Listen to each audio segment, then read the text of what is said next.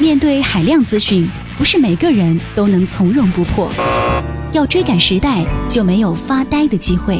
不是我们放弃思考，而是要给自己更好的选择。欢迎收听专栏精粹，让大脑吸收更精致的智慧讯息。各位，欢迎收听专栏精粹，我是老彭，在节目当中跟各位一起来分享我们找到的好文章。专栏精粹今日话题：没有信息，人像狼一样饥荒。耳机已成数字音乐、智能手机市场的新宠。网络大 V 的言论边界何在？视频网站的未来在哪里？传统大片屡屡失利，到底什么样的电影适合互联网时代？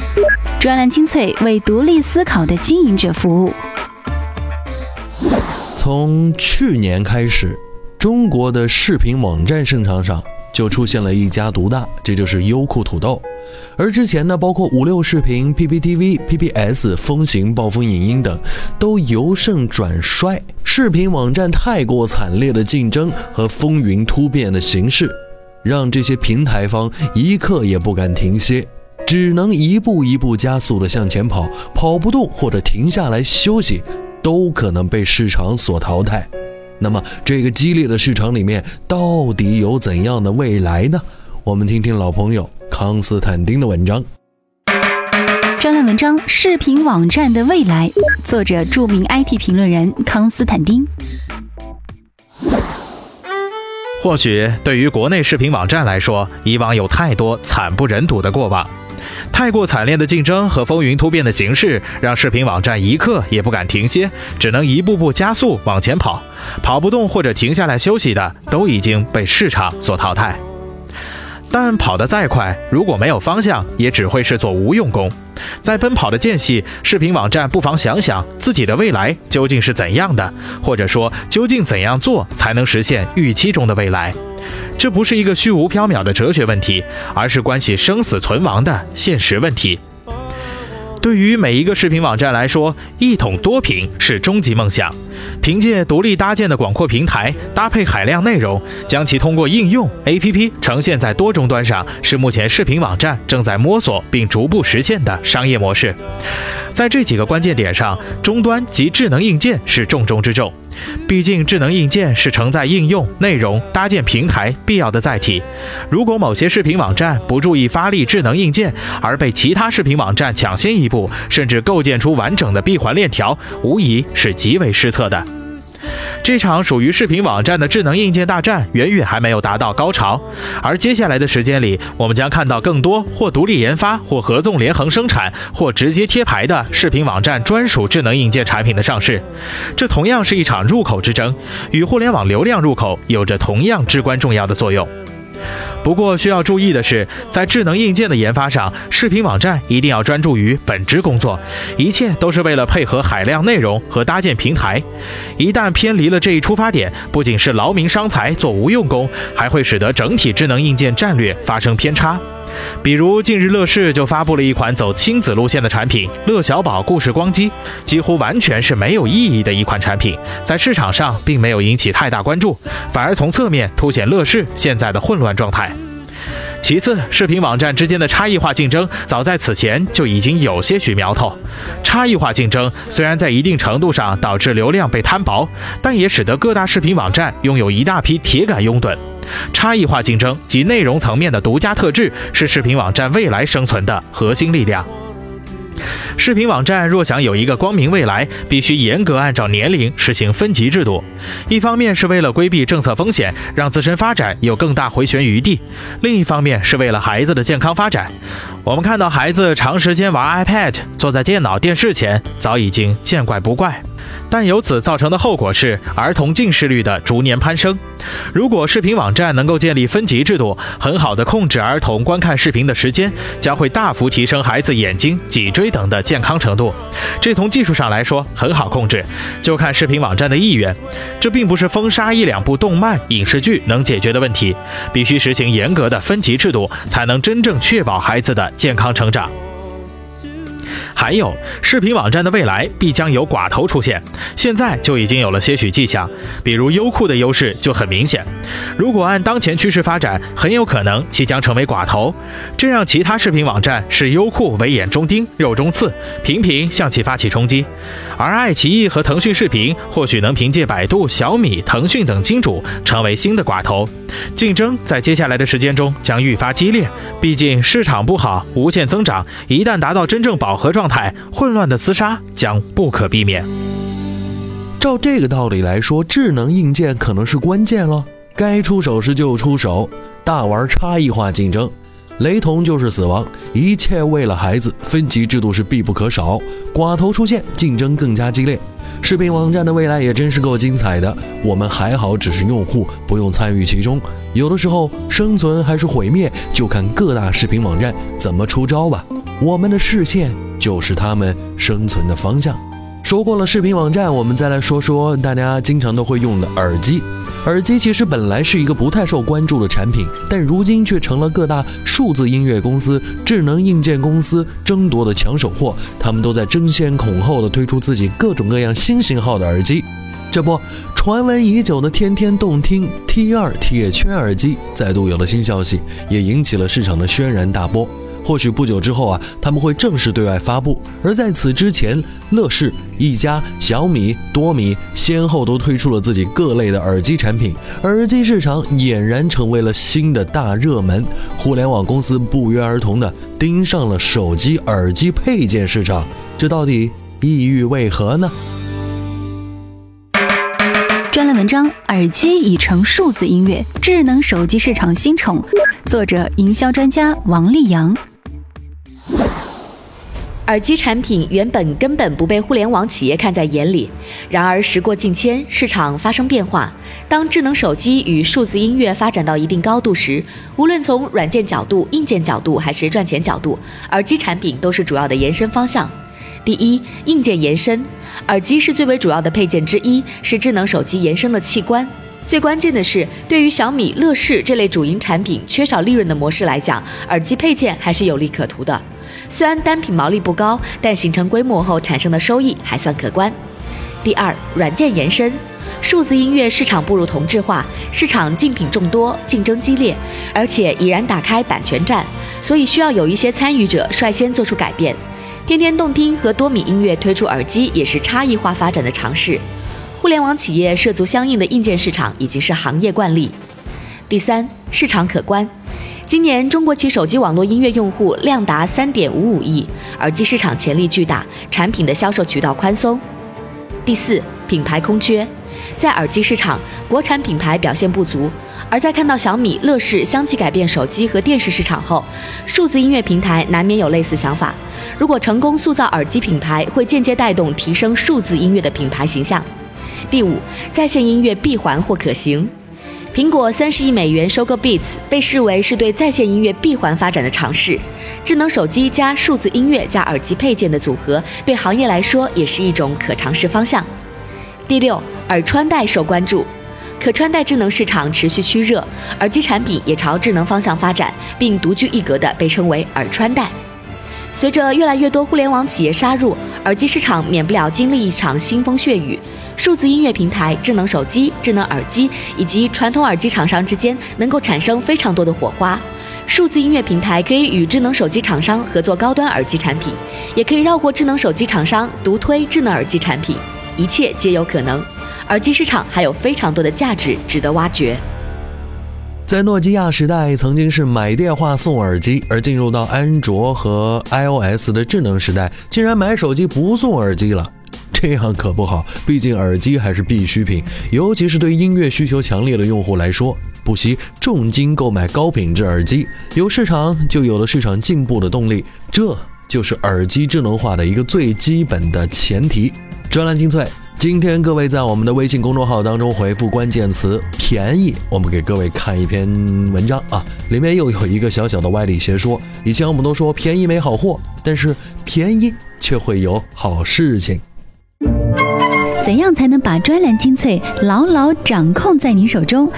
首先，打开微信，点击右上角的加号，选择添加朋友，再选择公众号，然后在搜索框搜索“专栏精粹”，这样您就能找到我们专栏精粹专有的微信公众号。关注之后，根据提示或回复任意文字，您就能牢牢抓住专栏精粹的尾巴。意见领袖的话题弹药，观点达人的智慧粮草，专栏精粹，全球华语专栏的有声精编。欢迎回来，依旧是我们的专栏精粹，我是老彭。各位，信息与知识本来就是格格不入的两回事儿。我不知道大家是怎么理解的，至少作为做媒体的老彭，自己对此体会深刻。因为媒体人嘛，无非就是在干传递信息的事情，但信息它却不一定等于知识，因为知识需要一个严格的、努力的习得的过程。但是信息却不需要，只要媒体把它加工一下，甚至是编成段子做给你听，你都会觉得哎挺开心的。所以，我们专栏精粹这种把别人的文章录成音频给大家听的节目，还能够算得上是深度节目，这可见我们媒体里面的从业者有多少节目做出来仅仅只是浅薄的信息呀？我不是要说自己强啊，而是这个时代慢慢的会出现一种叫做。信息被神化，思想在退化的状态，这是网络观察员李阳告诉我们的。专栏文章：信息被神化，思想在退化。作者：网络观察员李阳。几家一直游走在版权纠纷边缘的视频网站终于被封了。国内美剧迷和电影迷们大有饥荒状态下揭竿而起的势头。据说饿极了的人眼睛像狼一样敏锐，泛绿光；但陷入信息饥饿之中的人，只有断烟的烟鬼般的烦躁和不安。他们习惯了被喂养，失去了最后一点求知的野性。我不想陷入关于封闭网站的程序正义的争论，我只想谈谈信息这个最基本的元素。在信息时代，它是否被过度美化和神化了？被包装和设置好的信息，充分利用了人的求新求关注的本能，让人容易上瘾。对信息设备的拜物教式的追求，本质上都是为了在获得、制造和分享信息的诸环节中占据有利的位置，获得炫耀心理的满足。对信息的依赖已经达到了这样一种可怕的程度。即使我们知道在黑暗中盯着闪亮屏幕有害视力，长期使用鼠标键盘损害双手的肌腱，整天坐在电脑前会让颈椎和腰椎僵化，但我们依然乐此不疲。人类进入这样的时代已经二十多年，需要扪心自问的是：我们对世界和自己的认知，因为信息技术的便捷更加深刻、更加广泛了吗？人与人之间基于信任的联系更加紧密了吗？这个世界的贫困、罪恶、饥荒和物种灭绝，因为信息革命的演进而有丝毫的缓解吗？很多人信誓旦旦地宣称技术让生活更美好，但实际上，信息网络大都是思想和知识的荒原，因为他们都在鼓励盲从和崇拜。伴随技术的进步和收获，总是人的退步和损失。私域和公域的界限从未像今天这样模糊。那些越来越轻薄的移动互联终端，从冰冷的机器变成与身体同温的器官，是五官的延伸。世俗和宗教是以前的网，人尚可独善其身；而信息的网则让人无处躲藏。大数据、云计算、无线传导与以往的技术如出一辙，只是让一部分人对大多数人的控制更加紧密，也更加隐蔽。信息领域的自我解放之所以困难，是因为信息技术发展如此之快，远远超过人的进化速度，或者说退化速度。所有信息产品背后的初衷只有一个：点击、点击、再点击。超链接是信息陷阱，究其根本是对资本价值的贪婪追求。信息法制尚不健全，信息霸权在世界范围内和所有信息供给消费链条上都同时存在。在这样的背景下，还没有完善的标尺用于测量、监督和敲诈公器与私利之间的距离。书籍的电子化与书写的电子化都是信息对知识的围剿。机械复制时代可以廉价地制造艺术和知识的赝品，却从不会制造真正意义上的大师。提笔忘字不是一笑了之的小样，而是煽动风暴的最初的蝴蝶翅膀。信息时代应该顾及对人之所以为人的私域信息的保护，人性建立在其精心呵护的唯一性上。一个公司混淆的时代是一个蔑视人性的时代。信息技术的演进不会为我们停下脚步，人有必要在宏观和自我两个层面维护好基本的规则。全脑动员是人保护自己免受信息污染的必要条件。告诉我们的孩子，世界不在拇指之下，而在他们的脚下。怎么样？听过这篇文章，你还会这么认为吗？我有知情权。现在很多人都说，只要能保证一点点隐私就好了，知不知情都无所谓啊。最近的一份《纽约时报》里的信息呢，是相当于原始人几倍寿命之间所获得的信息量总和。可见现代人一天到底要知道多少事情啊？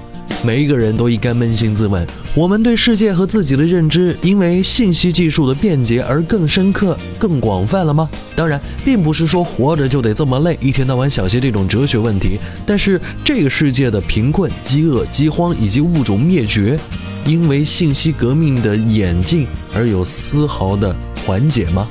这要看人们的伦理道德观到底在哪里。马云不是在世界互联网大会上说过，二十年之后，人类的伦理观和道德价值观可能都变化了。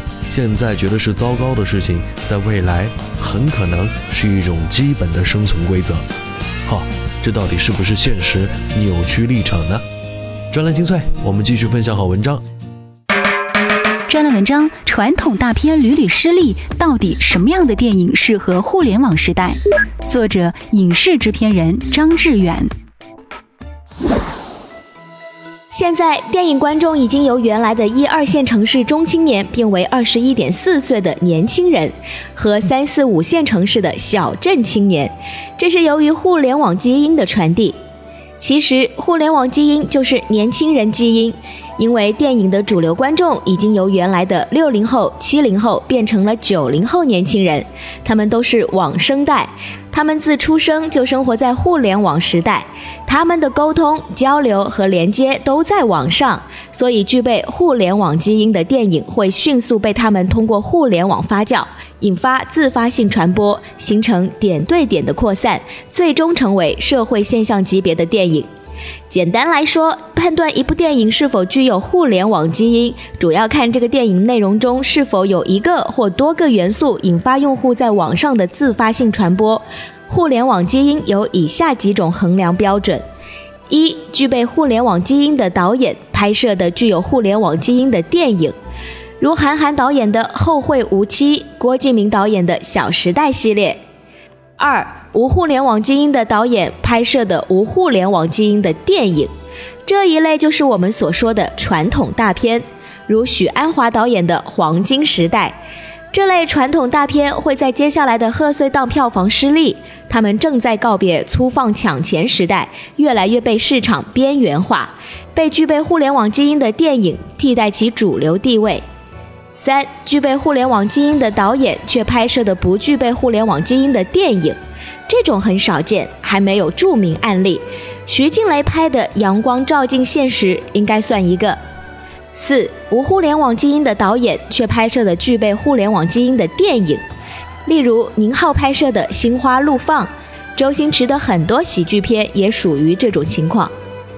未来电影最重要的类别只分为两种。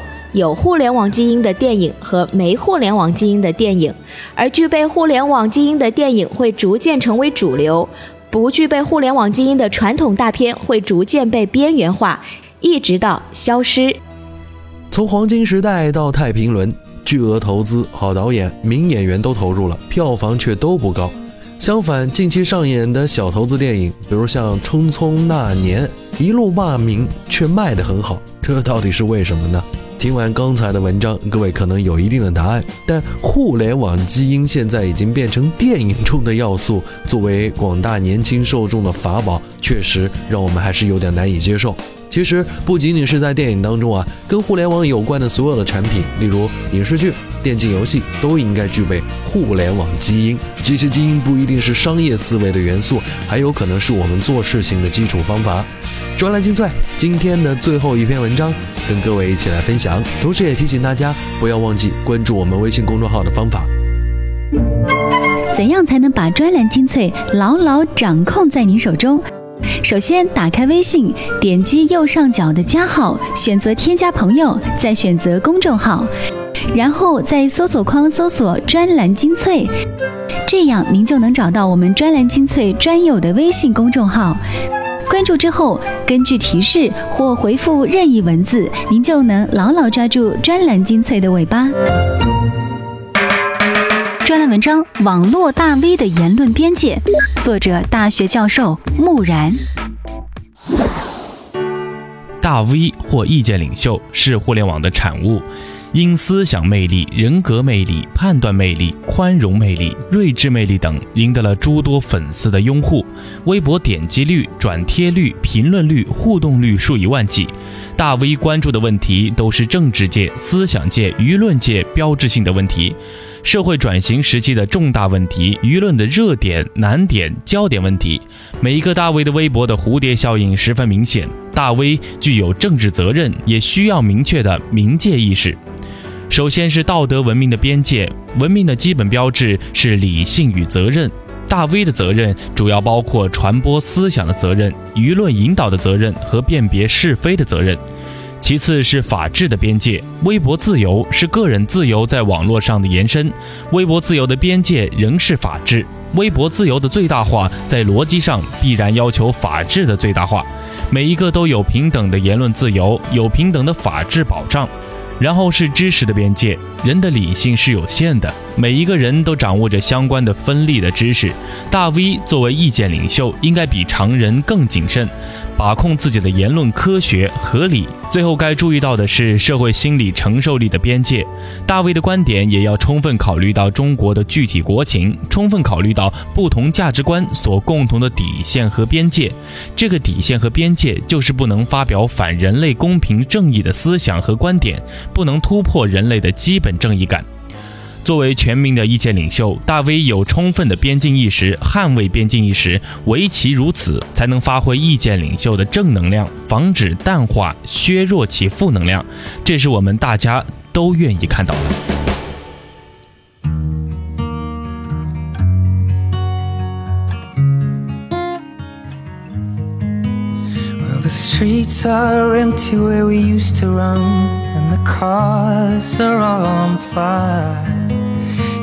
fall like leaves in the Garden of Eden, Eden.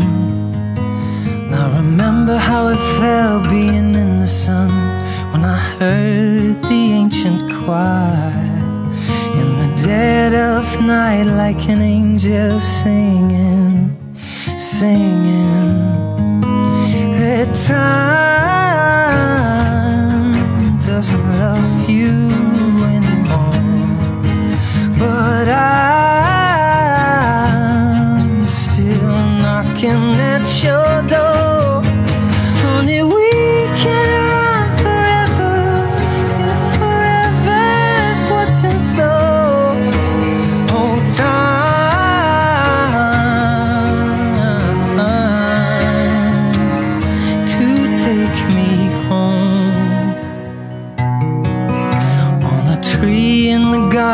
Carved your name in a word it spelled desire like an ocean deep where the waters heaving heaving and your love pours down like a waterfall and i can't escape the tide. Here's my hand baby take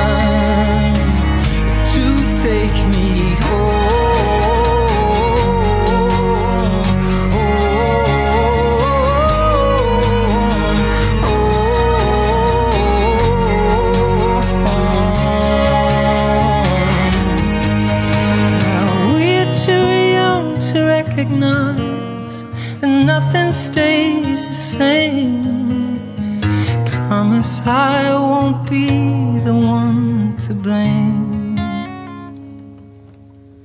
Cause time